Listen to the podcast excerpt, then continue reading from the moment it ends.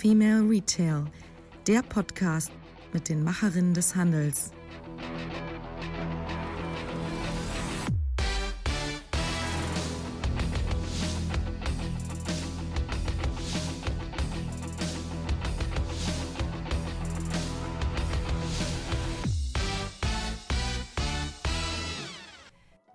Ja, hallo und herzlich willkommen zu einer neuen Ausgabe des Female Retail Podcast. Mein Name ist Marilyn Repp. Ich beschäftige mich mit Innovation und Digitalisierung im Handel. Heute geht es um das ganze Thema Technik, Skepsis der Deutschen, um das Thema Datenschutz und Anwendungen, aber auch Innovationsfaktoren. Äh, was treibt Innovation? Was trägt vielleicht nicht dazu bei? Ja, die Deutschen haben weiterhin ein großes und hohes Interesse an Technik. Das zeigt ähm, jährlich wieder der Technikradar, der rausgebracht wird. Ähm, den technischen Wandel beobachten viele Menschen in Deutschland mit gemischten Gefühlen. Einerseits erhoffen sich äh, fast die Hälfte eine Verbesserung der Lebensqualität, aber andererseits befürchten viele, dass Technik auch neue Probleme schaffen kann. Und äh, diese Skepsis ist zwar noch weit verbreitet, aber sie nimmt etwas ab. Ja, gestiegen ist zwar das Vertrauen, dass Technik helfen kann, Probleme wie Hunger, Armut oder Klimawandel lösen zu können. Das war 2018 knapp 33 Prozent und 2020 schon ein bisschen mehr als 45 Prozent. Also hier auf jeden Fall ein positiver Trend. Aber wie gesagt, die Deutschen haben immer noch ihre German Angst in sich, die ja etwas typisch ist für uns und ähm, begegnen vielen neuen Technologien mit Skepsis. Hm, das zeigt sich aber vor allem daran, dass wenig Wissen über verschiedene Technologien da ist. Das Marktforschungsinstitut YouGov führte dazu eine Umfrage durch mit mehr als 2000 Teilnehmern Insgesamt wurden zehn Technologien, zehn digitale Technologien überprüft und es zeigt sich auch hier, fehlendes Wissen und Skepsis gegenüber den Technologien hängen eng zusammen. Ja, was kann man da machen? Ich glaube, wir sind hier ganz vorne mit dabei. Da kann man vor allem eins leisten, nämlich Aufklärung.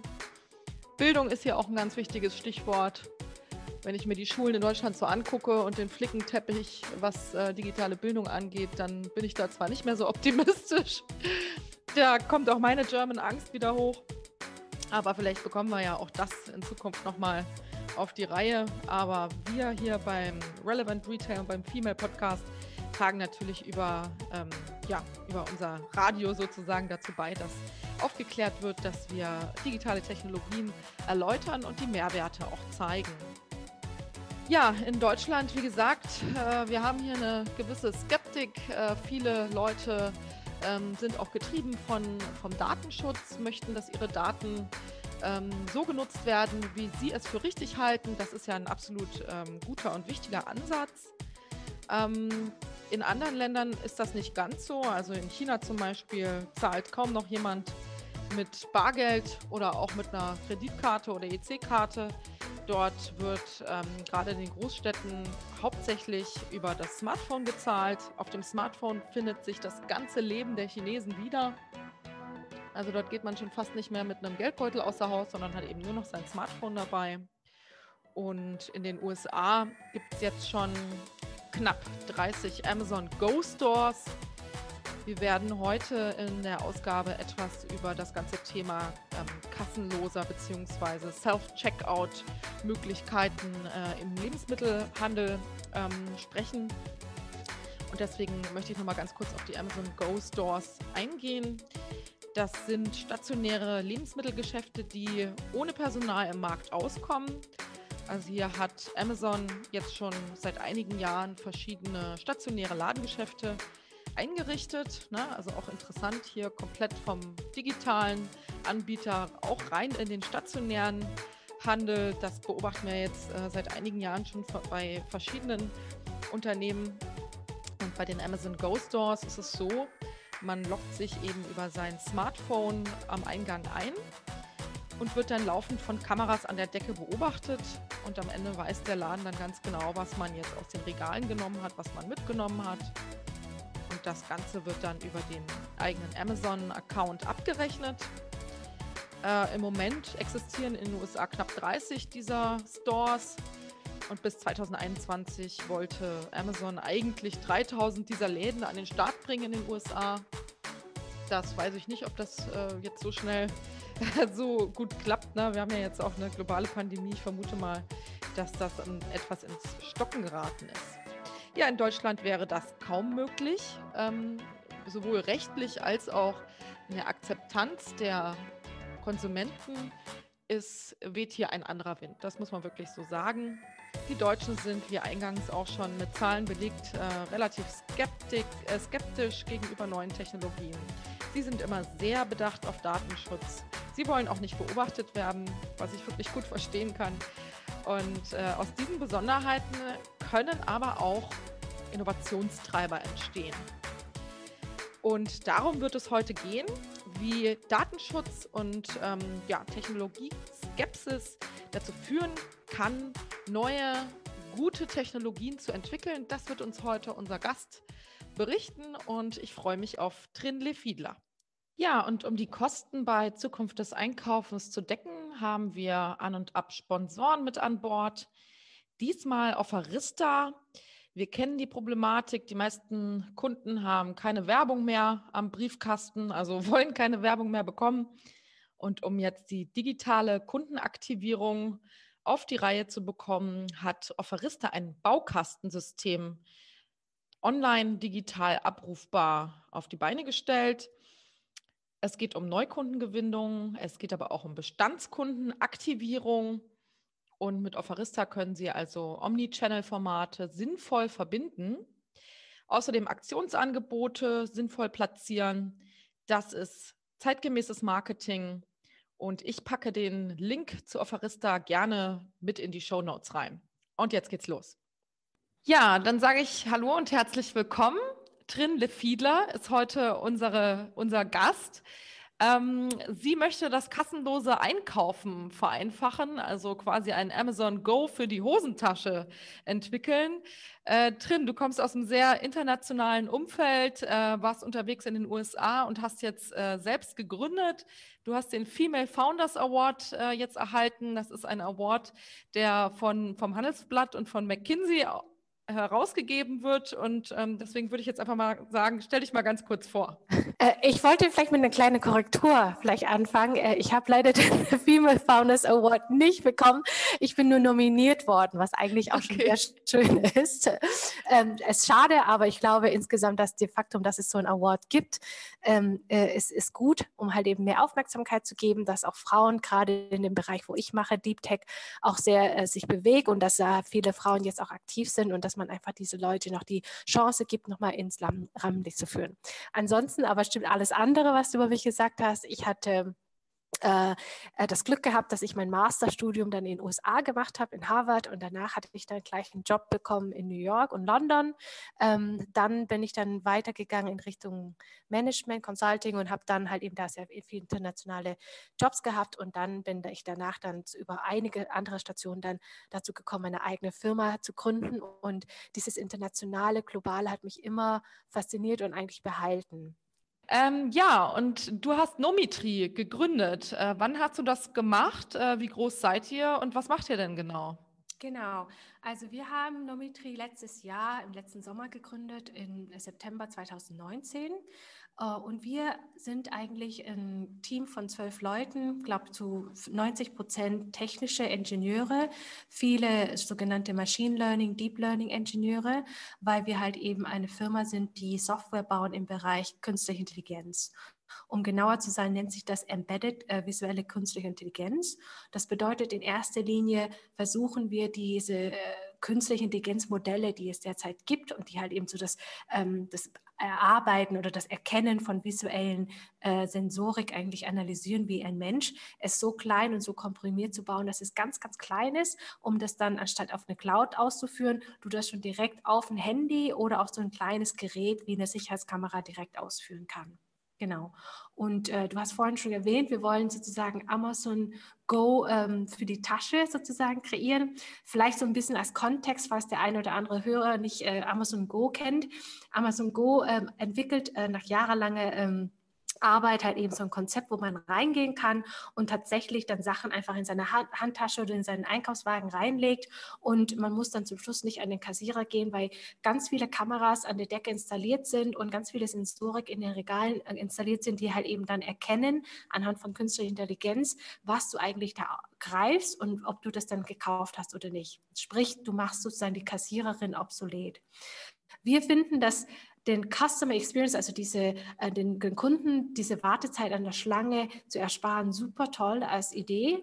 Aber als Europäer oder vielleicht auch als Deutsche möchten wir auf jeden Fall nicht ein Konzept folgen, wo wir dann reingehen und tausend Kameras uns halt von oben bis unten filmen, ähm, dass dann diese Videostream an so eine Cloud-Server geschickt wird, dass irgendwie gespeichert wird und dann halt eben analysiert wird mit unseren Daten. Weil einfach immer, wenn du natürlich ähm, komplette Gesichter, komplette Körper einfilmen kannst, du halt eben entsprechend viel Möglichkeiten gibst für Missbrauch. Und deshalb haben wir gesagt, wir nehmen einen anderen Ansatz, indem wir einfach sagen, wir bauen bauen die KI-Solutions so, dass es direkt auf dem Handy abläuft und das Handy smart genug ist, um zu kennen, was ich eigentlich in meinen ähm, Einkaufswagen reinlege und rausnehme, ob ich gerade irgendeinen Fehler mache und mir den erlaubt, den ähm, Fehler zu korrigieren, als wenn ich einen virtuellen Kassierer mit mir haben würde, ohne aber diese Nachteil, dass irgendwelche Kameras an der Decke mich von oben bis unten filmen.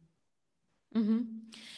Ja, ähm, kannst du vielleicht ganz kurz was äh, dazu sagen, wie das denn funktioniert? Ne? Also mhm. du nimmst also das Smartphone und scannst mhm. die Artikel, die du kaufen möchtest. Mhm. Ähm, und das läuft alles überhaupt nicht in der Cloud, sondern wirklich auf dem Smartphone ab. Mhm. Ähm, ja, wie funktioniert das? Genau, also stell dir vor, Marilyn, du gehst dann in den Rewe, nimmst dein Handy raus, ne, äh, lädst halt eben unsere App oder die App von Rewe runter, wo unsere Technologie integriert ist, machst die App auf und die App greift dann auf, das, ähm, auf die Kamera von deinem Handy zu. Ja, das heißt, mhm. die Kamera wird dann intelligent durch diese App und in der App ist dann so ein Algorithmus, das wir gebaut haben und trainiert haben. So, dann holst du dir einen ganz normalen Einkaufswagen, den es überall gibt. Und daran hat der Händler bei Rewe so eine ganz simple, billige Halterung installiert, wo du dein Handy ganz sicher und bequem reinlegen kannst. Und dann schiebst du sozusagen deinen Einkaufswagen durch, den, durch die Gänge und alles, was du einkaufen willst, wenn es ein Barcode hat, dann nimmst du das und man scannt das Barcode rein und legst es dann rein. Wenn es kein Barcode hat, wie zum Beispiel eine Ananas oder ein Obst und Gemüse, dann erkennt die Kamera oder erkennt die KI, was es eigentlich für ein Obst- und Gemüsesorte ist und legt dir das auf deine Einkaufsliste. So, das ist die erste Intelligenz. Die zweite Intelligenz, äh, die in unserer App drinsteckt, ist, dass sie erkennen kann, was eigentlich geschieht in deinen Einkaufswagen. Ja, weil eine simple Scan and Go, die gibt es ja schon, ähm, kann nur einen Barcode scannen, aber die kann nicht sehen, was sonst der Kunde damit macht. Das heißt, du kannst ein Barcode scannen und zwei Sachen in den Einkaufswagen mhm. legen. Ah, okay. Ja? Und der Unterschied bei uns ist, dass durch diese Intelligenz hast du so wie einen virtuellen Kassierer neben dir, der sagt, hey, ich habe gesehen, du hast eine Sache reingelegt und hast sie noch nicht gescannt, bitte korrigiere das. Oder ich habe gesehen, du hast eine teure Champagnerflasche reingelegt ähm, und versuchst vielleicht irgendwie das Falsche zu scannen, ist auch nicht so gut. Oder ähm, positiv gesehen, ähm, ich, ges ich weiß zum Beispiel, wenn du mir das angibst, dass du Veganerin bist, dann kann ich sagen, hey, wenn du, ich habe gerade gesehen, du hast ein Bein gescannt, dazu passt gerade voll die tolle vegane Suppe, die wir jetzt neu eingeführt haben. Willst du das nicht ausprobieren zu dem Angebotspreis? Ja, also ähm, alles, was so wie wenn du deinen persönlichen Kassierer mit dir laufen würdest in Realtime, in Echtzeit, während du einkaufen gehst. Und ähm, wenn da das äh, das, und ganz zum Schluss ne, ähm, gehst du dann raus an den Checkout-Area, ähm, kannst du dann sozusagen auf dein Handy gucken, okay, was habe ich alles eingekauft? Das stimmt auch hundertprozentig mit dem, was in meinem Einkaufswagen liegt, weil diese ähm, intelligente Shopping-Assistent es ja natürlich gecheckt hat. Und dann kannst du einfach mit PayPal oder Google ähm, das dann bezahlen direkt auf dein, äh, von deinem Handy und musst dann nicht an der Kasse warten. Plus du hast dann halt eben zusätzliche Person, per, persönliche Angebote, persönliche Coupons, alles auf dein Handy. Mhm. Ja, und ähm, habt ihr das schon im Einsatz? Wird das schon irgendwo angewendet? Äh, also noch nicht komplett live, weil wir sozusagen, wir arbeiten an einer Technologie, die sehr, sehr neu ist. Aber wir rollen diese Woche einen Test aus mit einer sehr großen Supermarktkette. Ähm, die testen das und dann würden wir es dann auch pilotieren mit echten Kunden und sind da schon sehr, sehr gespannt darauf. Darf man schon sagen, wer das ist? Äh, wir haben leider eine Vertraulichkeitsvereinbarung okay. äh, mit denen, aber es wird sehr, sehr bald und sehr, sehr, ähm, ja, es ist, wir testen, glaube ich, in verschiedenen Ländern gleichzeitig. Was auch spannend ist, wenn wir dann nachher zu dem Thema äh, zu sprechen kommen, wie unterschiedlich vielleicht auch die Konsumenten in verschiedenen Ländern sind. Du, da können wir sofort drauf zu sprechen kommen. okay. Das ist eigentlich genau unser Thema heute. Also, mhm.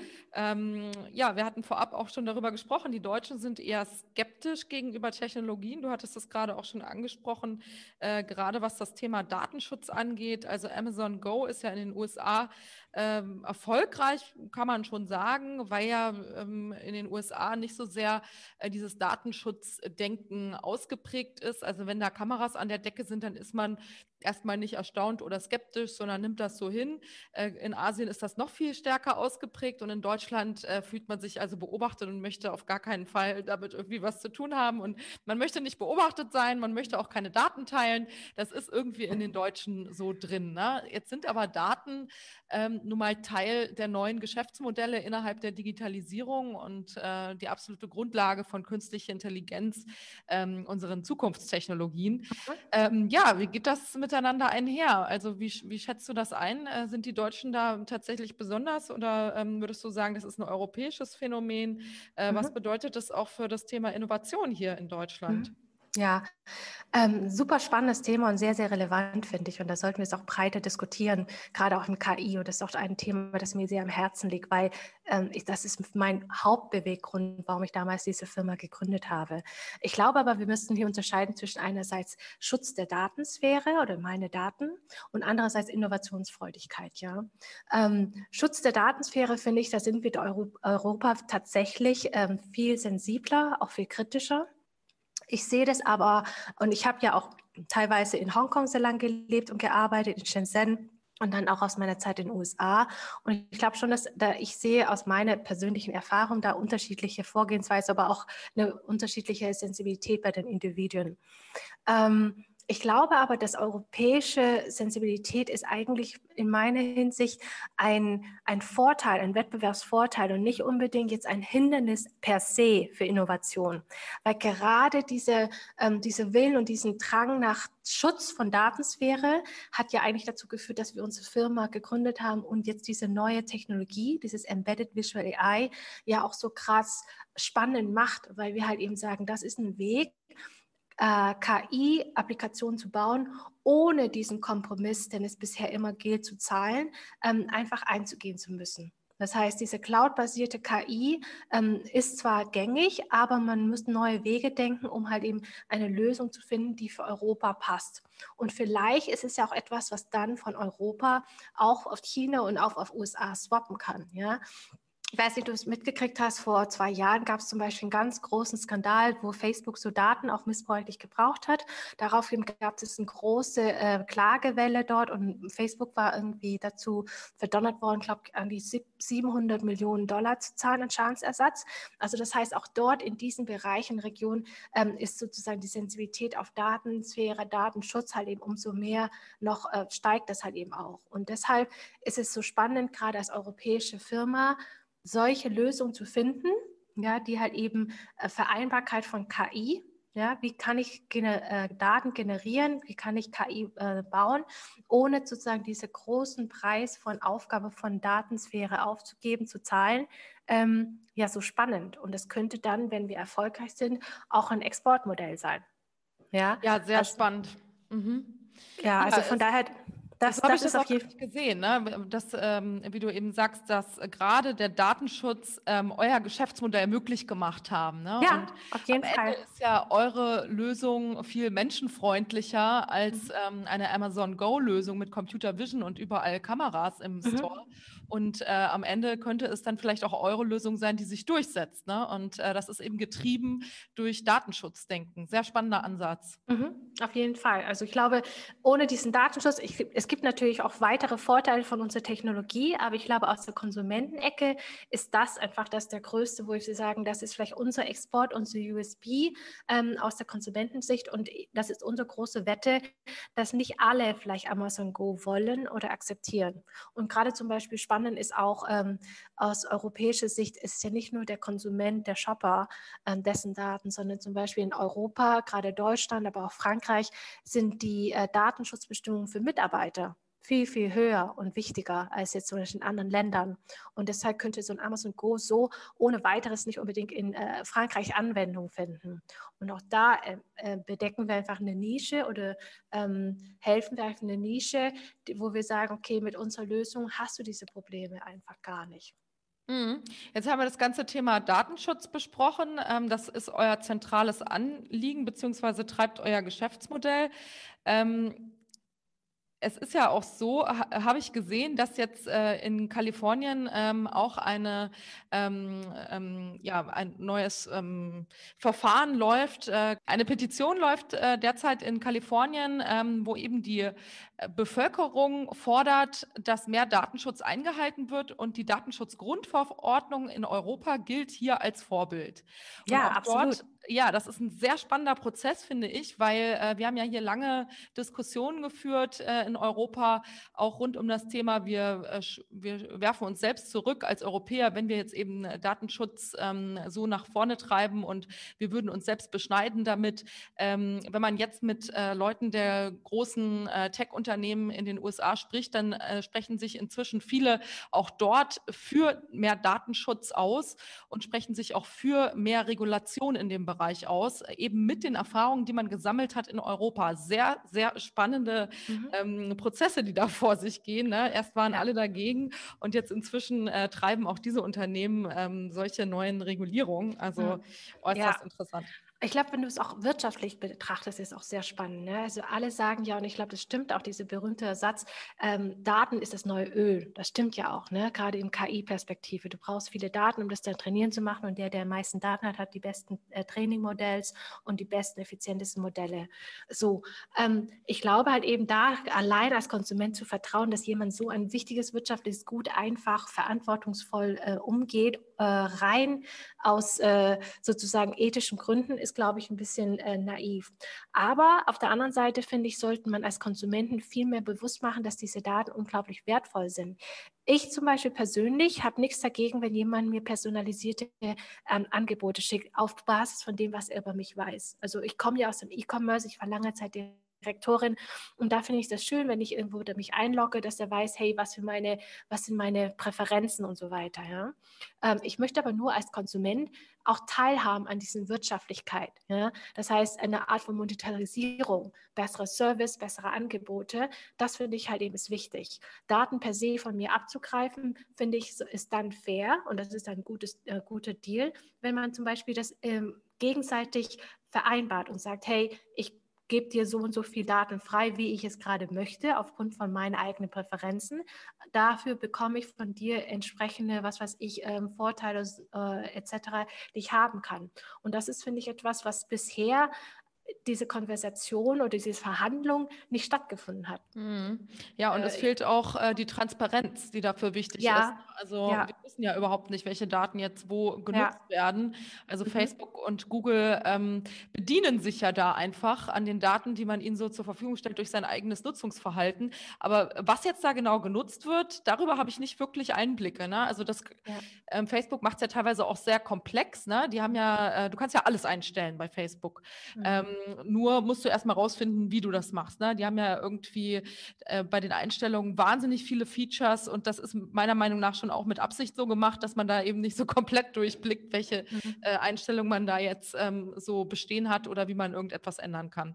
Aber jetzt sind wir schon wahnsinnig in die Datenschutzrichtung gegangen. Ich wollte ja eigentlich mit dir nochmal darüber sprechen, äh, wie äh, technologieoffen oder äh, skeptisch die Deutschen eben sind im Vergleich auch zum Rest der Welt. Also jetzt gehen wir mal zurück zu deinem Produkt. Ähm, euer Geschäftsmodell ist, wie gesagt, datenschutzgetrieben. Ähm, jetzt habt ihr eine fertige Lösung, die ausgerollt wird. Jetzt könnte das Ganze aber noch daran scheitern, dass die ähm, Kunden und die Konsumenten einfach keine Lust haben, diese App auf ihr Handy zu laden, dass äh, dann am ähm, am Einkaufswagen zu installieren und auch wirklich abschließend und richtig zu nutzen. Mhm. Ähm, ja, wie geht ihr damit um und äh, was hast du da für Erwartungen? Ja, das ist super spannend und das ist auch eine große, ähm, also ich bin selber super äh, gespannt, wie das sich ähm, wie das sich entwickeln wird. Ich habe witzigerweise in Vorbereitung für das Gespräch versucht, ein bisschen zu recherchieren, zu gucken, gibt es da irgendwo eine Sozialstudie, sonst was, die mir belegt, ob die Deutschen äh, wirklich so innovationsfeindlich sind oder nicht. Und ich glaube, da müssen wir ein bisschen trennen zwischen den deutschen Händler, der sozusagen die Technik äh, adaptiert und rausholt, oder den deutschen Konsument, der Shopper sozusagen, der das, ähm, das dann ähm, ausprobieren wird. Ähm, ich habe nichts gefunden. Vielleicht weiß es jemand und kann mir gerne was dazu schreiben. Aber ähm, was ich äh, aus meinen wenigen erlebt oder erfahr eigene Erfahrungen sagen kann und auch Gespräche mit, mit, mit Partnern und mit ähm, Kunden, zum Beispiel nehmen wir das Beispiel ein von unserem aktuellen Kunden, mit dem wir es bald testen wollen. Der hat mir gesagt, also die haben ja wirklich Supermärkte in ganz verschiedenen Ländern und er sagte, ja, also mit Deutschland ist ein bisschen schwierig. Mal schauen, wie, wie die deutschen lokalen ähm, Kollegen das sehen. Wir reden da lieber mit den Niederländern und mit den Italienern, die sind viel äh, experimentierfreudiger. Ist nicht meine eigene Erfahrung. Ich kann es nicht datenbasiert irgendwie belegen. Ich habe keine Studie gemacht. Das ist jetzt nur das, was ich geben kann, was, was, der, ähm, was die Realität mir zeigt. Ja? Ähm, dann meine eigene Erfahrung ist zum Beispiel, ich habe lange Zeit in den USA gelebt und dann auch in London und dann kam, zurück nach Deutschland. Ich glaube schon, dass ich ähm, damals, zum Beispiel, ich hatte meinen ersten iPod gehabt, damals so mit diesem komischen ähm, Ring, den man so drehen konnte und so. Und als ich das nach Hause gebracht habe, hatte hier niemanden das. Ja, also ich merke schon aus meiner eigenen Erfahrung, viele Sachen beginnen in in USA oder auch in London viel, viel früher als hier wird es einfach adaptiert. Und jetzt weiß ich nicht, ob es davon liegt, dass die Firmen selber die Releases immer später machen, so wie bei Filmen, glaube ich es aber eher nicht. Oder vielleicht es tatsächlich ist, dass hier man ein bisschen mehr skeptischer und man eher ein bisschen abwartet. Ich weiß es nicht, was ich meine eigene These, aber bitte wirklich, das ist nur meine eigene Beobachtung und eigene These, sagen kann, ist schon, dass es so eine Art Mentalität und Selbstbild wahrscheinlich basiert. Also Beispiel, Viele von meinen amerikanischen Freunden finden das super, wenn ich am Montag ins Büro gekommen bin, dann erzählen sie immer so, was für neue Gadgets sie gekauft haben und was sie probieren. Oder sie haben ein neues Restaurant ausprobiert. Ja, das ist, ich glaube, die Mentalität, da ist da noch viel mehr, ähm, Sachen neu ausprobieren, weil man auch dadurch sich dann selbst identifiziert, vielleicht sich selber auch so cooler darstellt, ich weiß es nicht. Eine Mischung zwischen super Neugierde und aber auch eine Mischung aus Mitteilungsfreudigkeit. Und zum Beispiel in den USA ist auch da, wo ich erlebt habe, dass äh, ein Kollege von mir zwei Tage vor den Apple Store gecampt hat, ähm, um zum Beispiel das neueste Apple Watch zu kriegen. Mhm. Ich kenne keinen einzelnen meiner Freunde, die das, äh, der das gemacht hat, ja. Und vielleicht, es ist nur Samples, es sind nur Anekdoten, aber ich glaube halt eben, vielleicht ist, sind wir Deutschen da eher ein bisschen zurückhaltender. Wir definieren uns vielleicht nicht so sehr über diese äh, Sachen und dementsprechend auch eher ein bisschen abwarten, guckend und äh, vielleicht haben wir unsere Routine, ähm, die wir nicht so gerne abweichen. Aber wie gesagt, keinerlei soziale oder quantitative Belege dafür. Mhm. Ja, das ist total spannend. Also das äh, deckt sich auch mit meinen ähm, naja, Recherchen, aber auch ähm, subjektiven ähm, Erfahrungen, die ich so gemacht habe. Ähm, allerdings wie du sagst, man muss unterscheiden zwischen den Anbietern und den Innovatoren, sage ich mal, auf der unternehmerischen Seite und den Konsumenten auf der anderen mhm. Seite und den Kunden. Und ich glaube, da ist schon ein großer Gap irgendwo. Mhm. Also es gab ja Anfang des Jahres äh, von Bloomberg ähm, einen Innovationsindex, der immer rauskommt, wo Deutschland ähm, also ganz oben mit dabei war, namentlich auf Platz 1. ja, Platz 1, ja. Hat, dass da sonst immer führend war. Ähm, äh, USA abgeschlagen auf Platz 9, also nicht abgeschlagen, sagen, aber relativ weit hinten. Ähm, also irgendwie sind wir nicht so schlecht, sage ich mal, was Innovationen angeht, aber vielleicht so, was den Konsum angeht, da sind wir eher, wie du sagst, äh, abwartend und ähm, vorsichtig. Ne? Aber vielleicht hat das auch ähm, ja, Chancen inne, wie zum Beispiel euer Startup zeigt. Sag mal drin, wie ist das bei euch in eurem Startup mit dem Thema Diversity? Glaubst du, also du hattest ja jetzt auch sehr viele Einblicke ähm, bei der Beratung, wo du gearbeitet hast, in unterschiedlichste Firmen. Bist du der Meinung, dass Diversity wichtig für den Erfolg eines Unternehmens ist oder sagst du, konnte ich nicht wirklich feststellen? Total. Also Diversity aus meiner Erfahrung ist eine der wichtigsten äh, Wettbewerbsvorteile. Und ich kann es leider noch nicht wirklich in meinen eigenen Firma jetzt begründen, weil wir leider immer noch irgendwie zu 90 Prozent männlich sind, weil gerade wir halt eben Deep Tech sind. Aber ich kann sehr gute, echte Beispiele nehmen aus meiner Zeit bei der Beratung. Und zwar, ähm, ich weiß nicht, wie du das kennst, bei Beratung, jedes Mal, wenn wir ein Projekt neu aufsetzen, ähm, zieht man sich aus verschiedenen Leuten halt eben sein Team zusammen. Das heißt, die Teams sind immer wieder unterschiedlich. Und seit ich da eine Führungsrolle bekommen habe, also als Projektleiter, habe ich auch gelernt, wie wichtig es ist. Also ich, ich stecke mittlerweile fast 50 Prozent meiner Energie bei so einem Projekt ganz, ganz am Anfang das richtige Team zusammenzusetzen, weil ich dann gelernt habe durch schmerzhafte Erfahrung auch, dass nur das richtige Team dir dann später den Erfolg sichern kann. Wenn du ein schlechtes Team hast, kannst du noch so viel machen. Ähm, du hast wirklich schlechte Chancen. Und gute Teams habe ich immer gemerkt, durch die Erfahrung, sind diese, die halt eben auch wirklich Varianz reinbringen. Ja, also wir hatten mal ein Team gehabt, wo wir sowohl Frau, also ich gucke immer, dass ich genügend Frauen- und Männer-Ratio habe, aber auch ähm, verschiedene Skillset und Fähigkeiten. Wir hatten mal ein super spannendes Team. Das Projekt war absolut schwierig und kaum irgendwie hinzukriegen, aber dann hatten wir ein tolles Team. Da war eine Konzertpian ehemalige Konzertpianistin dabei, da war ein ehemaliger Bundeswehroffizier dabei, da war ich als ehemalige Juristin, Wall Street-Juristin dabei ähm, und da war noch ein Ingenieur dabei das war super, weil wir halt eben durch dieses Team und diese Varianz und diese Diversität ähm, ganz viele verschiedene Perspektiven reinbekommen haben. Und die Chemie stimmte da auch zwischen den Leuten, weil man dann nicht zu sehr einseitig denkt. Ja? Und von daher ähm, habe ich aus Eigenbank äh, meine Meinung halt eben, äh, ist immer danach divers zu gucken, weil du halt eben nie sehen kannst, ähm, wo dein intellektueller ähm, Blindspot ist. Ja? ja. Und äh, das kannst du halt eben, das Risiko kannst du immer minimieren, indem du halt eben so viel verschiedene Perspektiven reinbringst, wie du kannst. Ja, mhm.